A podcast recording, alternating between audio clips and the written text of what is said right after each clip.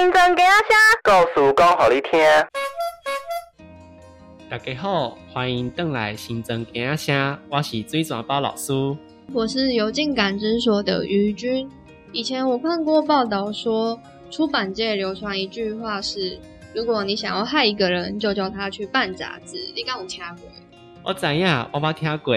这句话有一种爱到较惨死的感觉。虽然现在是数位媒体时代，对于喜欢实体资本媒介的读者来说，杂志仍然是接触新知的重要资讯来源。我们新庄也有一本在地刊物，叫做《新庄烧》，它从二零二零年开始发行，介绍许多在地的餐厅美食、文化故事。最近还推出第七跟第八期，介绍新庄的国外还有岛内的移民故事。大家猜到我们今天的来宾是谁了吗？忘掉，就是新装烧的主编，让帕婆啊欢迎新装烧主编，欢迎梁子。哦，Hello，大家好，我是新装烧的主编梁胜清，然后大家可以叫我梁子。我听说梁子之前曾经斜杠很多身份，那想要问问你在成立新装烧之前有做过哪些工作？那后来又为什么成立这本杂志呢？哦，好的，现在都流行讲斜杠是吧？其实其实就是转换身转职啊，转职。对，我快速介绍一下，我自己高职的时候是念大安高工的资讯科，那其实它是考电子类，但是我后来读了没兴趣以后，就是转考土木建筑类，然后是念榆林科技大学的建筑设计。那毕业以后觉得我不是很想碰公务那一块，就是你知道，是建筑室内其实大部分时间都在工地，对，那我公务那块不是很喜欢，我比较喜欢设计。所以我大概在一家呃整个行销公司做了四年的平面设计，然后再后来又转到品牌端去做行销企划。那比较幸运的是在两家，一个是工学社乐器，啊，然后在他们总部负责全省有二十几间音乐教室的行销企划。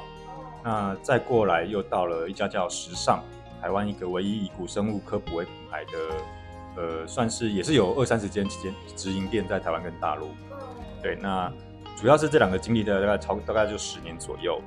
那后来因为公司它是古生物品牌，所以才又接触到所谓的博物馆展览策展这一块，然后有变成算是策展人，然后再碰到大陆那边的一些地方创生，就是观光转型的部分，大概是这样子。哦，那你从大陆刚回到台湾的时候，那时候觉得新庄跟以前相比有哪些变化？那是因为发现这些变化，所以才催生想要创办杂志。哦，也也不能讲刚刚回台湾，我没有没有离开过台湾，就是我没有常驻大陆，曾经有一度想要常驻，但是后来没有，因为呃，我们算是每一个月会出差大概两次，就平均半个月一次，去大概五到七天。对我没有常驻，因为其实没有很喜欢大陆，说实在话。对，那其实是因为在那边，我们后来有从博物馆策展接触到一些，就是整个园区规划，再接触到他们所谓的那个特色小镇。和地方创生的转型，那也是了解到说，我们其实可以透过我们策展跟计划能力，去帮他们做地方文史，甚至地方观光资源的梳理。那在那个过程中，也才去发现，其实自己好像对于台湾很多东西并没有那么了解，尤其是自己的家乡。每次要跟人家聊对方家乡的时候，我好像比对方还少。啊，聊自己的家乡的时候，被反问的时候，就觉得，哎，好像没有认真在查过这件事情。对，因为我爸妈是台南人，然后年轻时候搬来新庄，所以。而他们可能也不太会跟我们讲新庄有什么东西，或他们可能也不知道，所以才会萌生说，那我是不是应该可以借我自己策展跟行销计划的专长，那用一个地方品牌或者是地方媒介的概念来做一个东西，这样，所以才会创办《新装烧》这本地方杂志。有一段心路历程，就是从发现自己其实没有那么认识家乡，然后进而想要贴近它。那我来插播一个轻松的小问题：如果现在有一台时光机，你最想搭着它回到什么时候的形状呢？哦，当然是回到那个房价还买得起的时候的形状。对对对，不用不用太远了，其实大概十到十五年前就可以了，或者五年前就可以了。这样，对对，就是新装还买得起，一瓶还在二十万以下的时候。我还记得我们家，因为我们在在新庄搬过几次，然后我们那时候还在买旧公寓的时候，我们就已经觉得。五百万的房子超爆炸贵，五百万，对，就就很贵了，对，就觉得什么我需要买到五百万的房子吗？那我们就觉得好吧，那就买吧，因为那时候我们就买到呃顶加，就顶楼加加顶楼加盖这样，一直可以住两户人，就还不错。所以呢，觉得好吧，那就五百万买这样可以。不然其实那时候一般呃家庭其实大概买的房子大概就是两百到四百万左右，就不错了。对，那现在就是你别想了。对对，所以其实我觉得刚如果接到上一个题目后来讲，就是新庄变化太快了，我觉得真的就是房价，可是它其实反映的是全台湾啦，对，就是蛮蛮可怕的。欢迎来苏澳买房。我有我有我最近有观察调查，大概目前在五百万上下，五百到一千万，这是还没有被开发的地方。对，就是你叫我现在，我们家先其实之后有考虑要换房，因为爸妈年纪比较大，反正走老公寓，可是就会变成习俗，我们这一代也是，可能当初爸妈在新庄买房，可是你现在就算要换房，你也买不起。对，真的真的。好，那接下来就是想要问问看，就是梁子关于新装骚，因为我有看大概看一下你们的内容，还有你们的一个整个呈现的版面，就是对于你们的这个部分有些好奇。那我以前自己有当文字编辑，就是有写一些文章，然后有看到每边去做编辑，我觉得蛮有趣的。那第一个问题就是想要问说，就是梁子的部分是每期你们的主题是什么样去定调的，然后怎么样去收集那个素材的部分。先跟大家聊一下，新装烧那时候刚创刊的时候，就是很幸运的刚好遇到 COVID 1 9对，这种第一刊刚好那时候过年就是遇到疫情。那原本其实第一期在讨论跟呃企划的时候是有一些朋友一起帮忙的，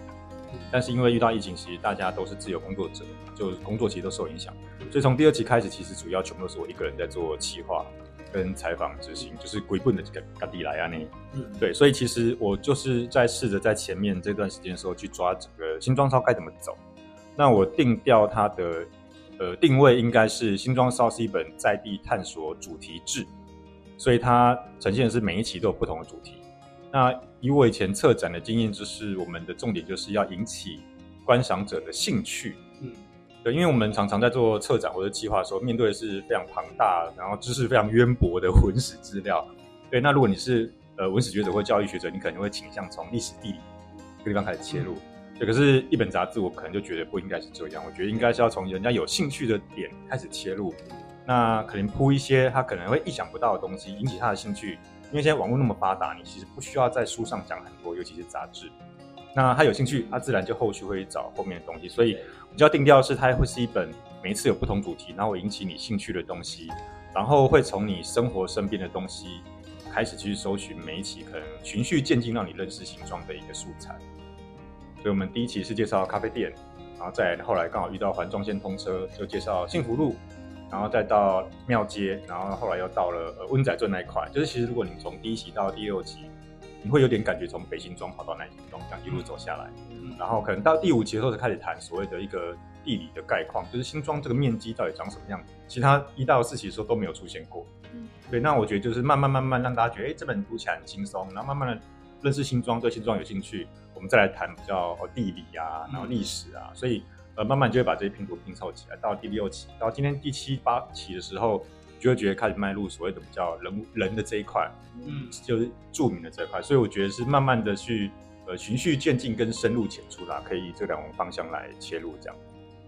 对，蛮有感觉的。因为我自己之前在做杂志这一块的时候，我们每次在讨论讨论年度企划，就像是我们会觉得说，哎，要怎么样吸引读者去看一篇文章，或是看一些专题报道。对，然后刚刚讲到幸福路，我以前曾经国小住过新庄两年，我住在中和街那边，然后所以幸福路那边的变化，我有去，就是有一些理了解，就是哦，原来就是两年后，然后我再离开再回来之后，哇，他怎么做这么多大楼？以前旧地方很多东西都消失了，对我就觉得，哎，那或许借由杂志去这样去专题报道，我觉得真的可以更认识新庄的一些内容，比如说。在地的特色，或者是从一个生活化到最后的历史人物，更深入的去挖掘一些不同的面貌，我觉得都蛮好的。那第二个部分就是我看到新装骚的时候，我觉得哎，它的内容跟版面很有趣。我是如果我是读者，我会觉得哎，我会觉得我想看，因为像我们第一个视觉会看到是图片或是图文的安排，所以才想要问说，哎，那内容跟版面的呈现，你有什么样的思考，或是有什么样的理念存在在里面吗？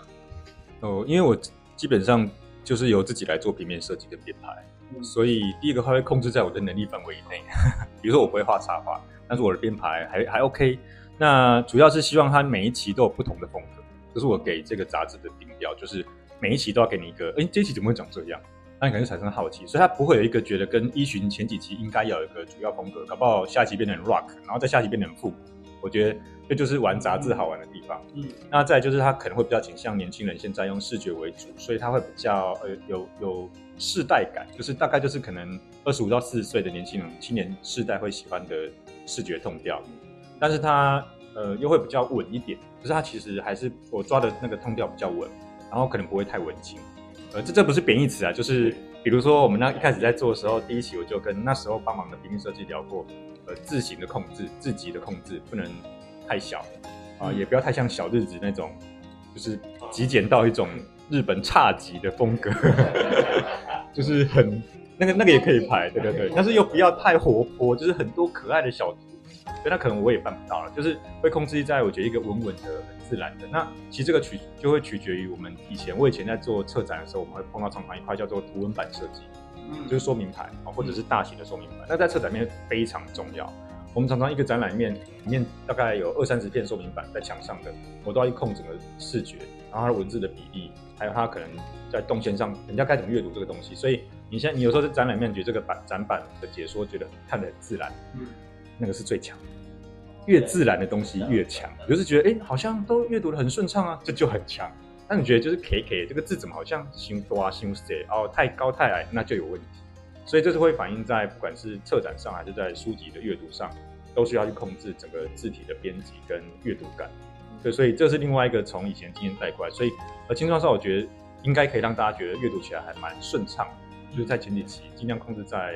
比较大，然后比较有风格，然后会让你轻松的阅读下去。而且我们都放在前两年都放在咖啡店，让大家免费拿，所以你有可能在咖啡店就看完觉得还不错，你就会带回去。对，我们希望是有这样的方式，慢慢的让对新种兴趣的人去拿这本杂志带回家，再进而推广，甚至呃订阅追踪我们的本专这样。了解，这样听起来，我觉得版面的呈现或排版，我一直都觉得是一个很大的学问，就是要怎么样呈现，让大家易读，我觉得这蛮重要的。那延续下来，就也想好奇的问说，哎，那一开始从咖啡店让大家免费拿到现在到第七期、第八期，那在这个历程当中有什么样的收获，或是有什么样受到哎有什么样回馈嘛，或是回响的部分？哦，这两年应该说快三年了，近三年来其实是满满的收获了，可以这么讲。对，因为我觉得呃，地方创生很多人在做，那我也不敢说我在做地方创生，因为新庄很很发达了，也不需要创什么生了。对，但是相信很多人都跟我一样，其实是不认识新庄的地方，所以我觉得我算是在做一个劳动或是策动，然后把大家呃的人心拉回来，因为我们流失的不是人口，是人心。所以我觉得慢慢收获，其实满满的收获就是有非常非常多人其实都跟我一样，在地住了三四十年，可是一点都不了解新庄，那他们就跟着我们循序渐进。啊，一本一本的认识新庄，所以有很多很多人他都会私信我或没有跟我们讲说，他很开心有这本杂志，因为他每次看到一本说，诶、我怎么不知道这个东西？嗯，对，那其实我自己也是啊，我就是每次采访的时候就发现新的东西，我觉得很开心，我就觉得哎，这个东西可以让大家知道，不管是放在杂志上或是本专让大家知道。那每做一期，我就会觉得很感动，就是其实原来新庄有这么多东西可以让大家去了解。那不管是店家的反应还是阅读者的反应，其实后来到学校或串联到社区大学，很多的年轻人或不同的世代，其实大家都觉得有这样东西是好的。而且虽然说大家觉得好像杂志或者纸本已经式微了，但其实你做出来，大家真的拿到这本书的时候，其实感觉又不一样。对，你要做的时候，大家问你说：“你真的要做这个吗？”买啦，就是不要这样。这 做做杂志，可能就像刚刚一开始提到的，就是叫个人去时间，叫他去害杂志。对，可是那是以前可能因为大家分工分的比较细，那现在其实因为资讯发达，还有软体比较方便，其实一两个人就做得起，哦是跑不掉的。对，所以我觉得这样时代的差异，加上现在呃大家太习惯网络，所以有时候反而实体的东西、实体的体验会让人家更觉得有温度。嗯对，所以我觉得这是有也是一种网络时代的反差。对对对对。嗯，的确是，就是每次拿到，哎，比如说我自己当文字编辑，我自己拿到，我只是只是写其中一篇报道，但是拿到那个一整一个月的月刊的时候，会觉得哦，好像我的小孩生出来的感觉，对，成就感很大。刚刚讲到说，其实资本它是传递温度的方式。那我觉得今年新装烧的温度又是提升往上了好几个层级，因为今年你们是用共编的方式去做这个第七跟第八期。那首先想要先问问看，说就是这个共编的方式，蛮好奇说这个最后的定稿的，等于说文字修饰是怎么样大家一起去合力完成的呢？跟大家分享一下，我们今年用共编这个方式，就是因为之前就是我一个人做为主嘛，然后有些朋友可能有空的时候才帮忙，对，那大家都是上班族，其实时间不好配。那今年是希望说，呃，新装烧这个东西或地方刊物这个东西，呃，不太可能盈利，哦，大家都说要变成会赚钱的东西，而且不扣你个代钱哈，就是我们也只卖精装，但我觉得它可以成为一个地方社团。那只要我们找得到让刊物的印刷费 cover 过去，那其他大家就是很像校刊社这样子，大家就来帮忙，那大家就可以贡献自己的每一份力。那共编我会去接续到我以前在公司，我在做行销主管，我们其实要带很多同仁，那我们就呃会循序渐进的让大家去发现自己擅长什么。应该说，我觉得就像公司一样，进来可能说你会什么，你可能会你觉得你会设计或会文稿，好，那你就先做这一块。那做了之后发现，哎，其实你可能不一定达到公司的要求或主管要求，可能就看看你到底适合什么。嗯，啊，你可能哎发现你其实适合业务，啊，你就去当业务，或是再试试看。所以我觉得这个其实就是像一个社团一样，就是你先去试试看你想做的东西，然后在过程中再去发现你擅长做什么。那我觉得社团就是有这样的包容性。所以一开始像我，呃，比较给大家的是，我们其实已经把那一年的呃访纲跟要访问谁主题，我都先定好了。对，因为第一年。我不敢让大家 太不知道怎么切入，因为大家都还不熟嘛，对，然后也也没有碰过，然后大家也没有很认识，那可能意见很难统合。而且其实就像一个社团一样，其实它还是有一个社长，就必须要有一个人先去做决策，不然你知道人越多，那个意见越多哈，那到最后就是会不欢，哎，不不，就是会很难统合成一个主要意见。所以其实还是要一个人来做决策，或是一两个人来做决策，跟公司或是团体都是一样的。所以今年我还是把我自己定调在主编，然后。呃，去先帮他把一些东西定下来，大家就先去了解说，哎，你想采访什么单元，然后你想采访谁，然后访刚我们也会试出一些自由度，然后教，然后分，然后有开一些课程教你怎么呃访问，怎么写稿，然后控制在多少字数以内之类的，然后最后的论稿跟编辑跟部分就是由我这边做决定。然后今年我们有跟一个平面设计师合作，所以到最后的排版跟设计就是全权交给设计师处理这样子。刚刚说仿钢是有一个自由度，意思是说仿钢拟完之后，大家是可以针对要加哪些问题，或者是删减哪些问题共同讨论。对，因为仿钢是死的嘛，可是你对到人是活的，而且有些人你不可能照那个东西一二三四五下来。像我们这次今年还有跟福大社工系合作，他们都是学生，他们就帮我们采访一些越南的店家、新著名的店家。那你知道有些老板是很热情，有些可能觉得不要问他私人的问题，所以我会教他说：你先一开始先问一些人家很简单回答的问题，比如说，呃，你们店里面招牌是什么？招牌菜。对对对，他就会哦，好，我就先跟你讲。然后就问说：啊，你是住在北岳还是南岳？他就很快可以跟你讲，就是他不用思考，就是哦，那就那一个啊，那就那一个。然后可能经过四五个，他发现没有什么敌意，或者是呃比较轻松以后，你再来问说：那你来这边几年了？哦，那你以前是做什么的？就是慢慢才问到一些私人问题，就像聊天这样。可是当然不是每个人都会习惯这样子循循善诱，所以还是会给他们访纲，然后教他们说，如果呃遇到怎么样的情况，可能可以怎么问。然后有些遇到一些哎，你发现很好玩的话题，你就自己往那边插出去没关系，啊，记得拉回来。对，因为访问就是这样子，所以我觉得访问也是要有经验，对，就一次一次一次，其实就越来越自然，然后知道怎么。去勾一些话题，有时候扯太远还要把它拉回来之类的，所以所以反刚死的那其实透过这关系，其实大家会去慢慢训练出这个能力。嗯，那在你陪他们或者是大家收回来的稿，分享这个采访经验，有没有人分享说有什么难忘的这个经验呢？就是在采访或者是大家共同讨论过程。经验，我想一下，可以分两个部分，一个是就是一个是福大社工系学生那边，因为他们基本上呃，大家。可能应该都知道，福大的学生其实都不了解新庄。对对，因为就就离台北也太近了，然后可能就算要吃饭，就是旁边那条路吃一吃。所以其实很有趣的是，福福大的老师或学生，其实呃这二十年来这几十年其实都不太认识。因为我们就是校门口走出去就是捷运站的，对。然后新庄的生活圈又各自很，所以其实他们一点都不了解。他们念到大三了，可是可能也没有去过上新庄。对，所以这透过这次的采访，他们其实也没有采访很多，可是他们觉得就是哦，原来新中长这个模样。对，然后又透过新住民的观点，他们又可以去了解他们在地生活的一些困境或是他们的生活方式，所以他们就说哦，原来新住民呃，原来手机铃声还放台语歌，对，就老板娘手机响，然后是台语歌，就是就是很好玩。还有很多其实他们呃原生家庭或原生的地方其实并没有那么穷，嗯，他是跟台商恋爱过来的，而且他本人本身可能他是很厉害的会计。或是当地是导游，其实学历都不错，只是来台湾以后真的工作不好找，嗯，那就只能创业，就只能卖越南料理。对，所以他们有一些东西是改观的，对对。那如果是共编的其他伙伴，因为大家也是一样，就是从来没有就是没事去叨扰人家这件这个过程，所以他们觉得很有趣，就是以前就是生活在这个地方，可是其实你不会跟其他的地区产生互动。那他们这透过这次去叨扰几个在地人以后，就发现，哎，其实好像开始有一些关联了，然后就跟那个人会变，跟那个店家或老板就变朋友。而且后续还是要可能给他校稿，然后会拿杂志给他。对，就像我现在可能手机有个群主是全全新装四十个咖啡店的 line，对，就是你会觉得你跟在地真的有一些关系，不像以前就真的只是一个小小上班族，然后好像跟你没什么关联。我觉得那个是会建立出一些建立起这种关系的，对。嗯，人跟人之间的连接变得更紧密。那我们今天就是。呃，分享完良子的部分之后呢，因为新庄少也介绍了很多新庄的文化地景，那接下来我们交给君宝宝老师，他要用台语带大家认识一下。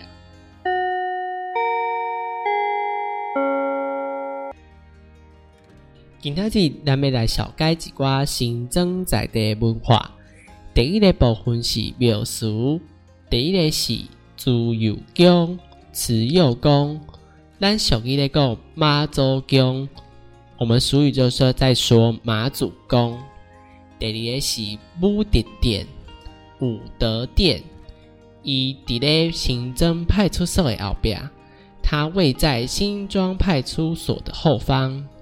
第三个是武圣庙，武圣庙，这个庙是圣贤之庙，是新北市的市定古迹。这个庙是圣贤之庙。那是清北市的市定古迹。第四个是文昌祠，文昌祠，文昌祠内底是本地供奉的自由宫，它本来供奉在慈幼宫，后来因为加设一寡教育的所在，以教育培育地方的人才，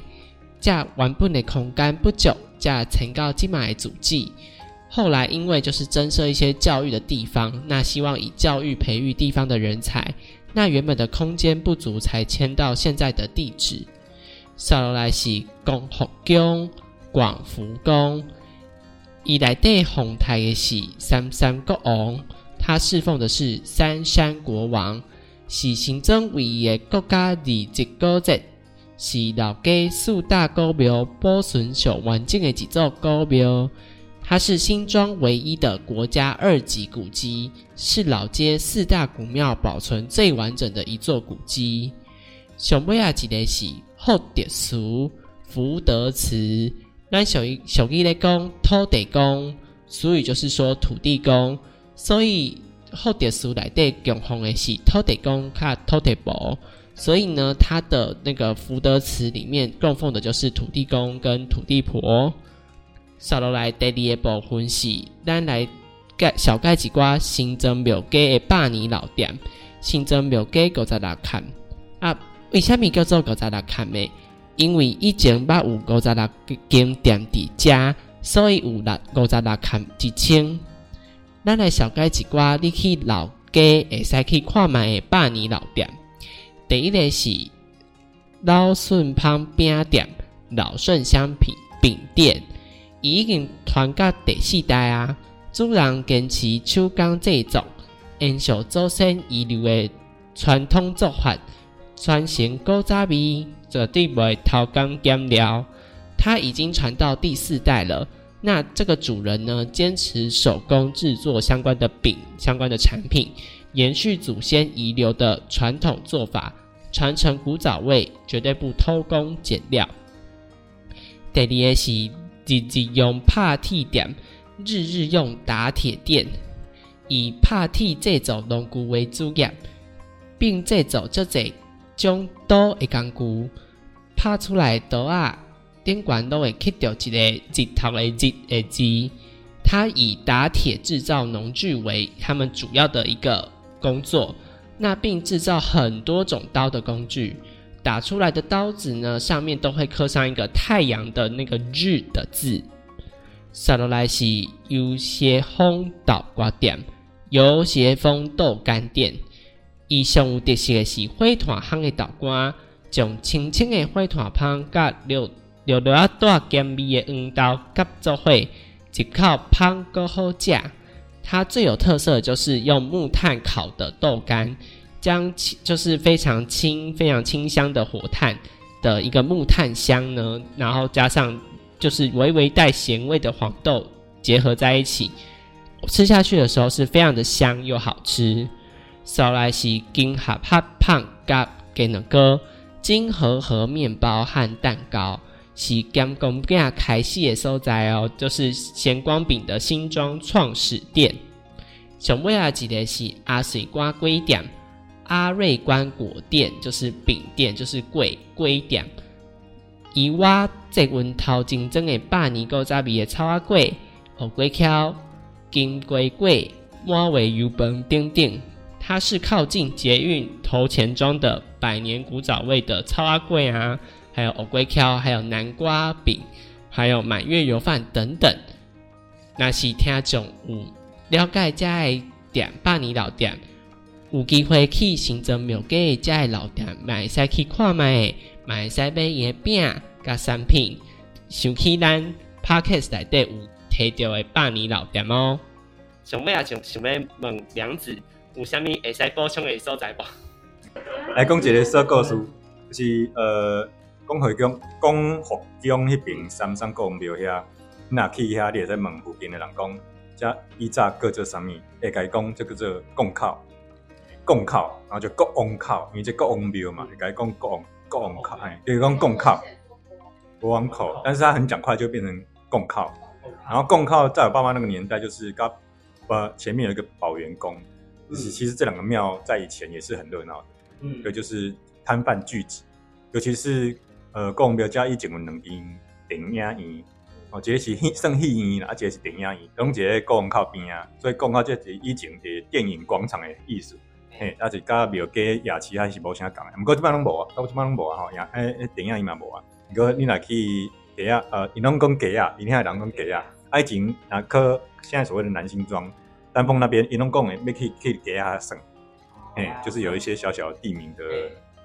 那个记忆这样。嗯嗯，好有趣哦。那我们在节目的尾声，最后想要请梁子来分享一首赶稿时最常听的歌是哪一首呢？我今其实蛮多的哈。那跟大家分享一个，就是最近也蛮喜欢，就是拍戏少年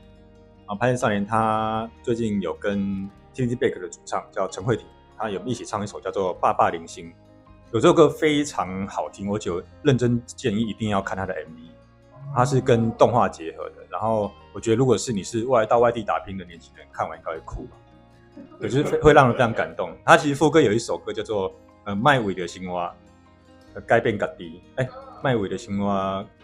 改变好像是这样，有点忘记了。对，就是不要不要因为生活去改变你自己。嗯，对对对，那。因为其实我很从以前很久以前我就喜欢 T T Back 的歌，就他们还没有成名之前，所以就是跟他们到 Live Pop 到处跑，然后一直到现在，我觉得他们可以跟比较年轻的像拍些少年这样乐团合作，其实很感动。那大家都是出外工作的游子，所以我觉得《爸爸零星》这首歌，尤其是南部来北漂的年轻人一定要听，保证你那天晚上一定会大哭这样子。之后听节目的歌单的时候，大家准备好面子。谢谢梁子跟我们分享这首《爸爸零星》。当我们阅读报道故事，仿佛也走进他人的生命旅途。那我们这集节目的主题歌单是采集千变万化的人生风景，里面收录了灭火器的长途夜车、郑怡农的人生很难，还有前提的青春当给帮。乘着歌声旋律，我们一起来欣赏人生不同阶段的面貌吧。介意咱节目的听众朋友，会使伫 FB、IG 搜寻“有进感知所”，新增给阿声。那我们就下次见喽，新增给阿声。告诉讲给你听。下次再见，拜拜。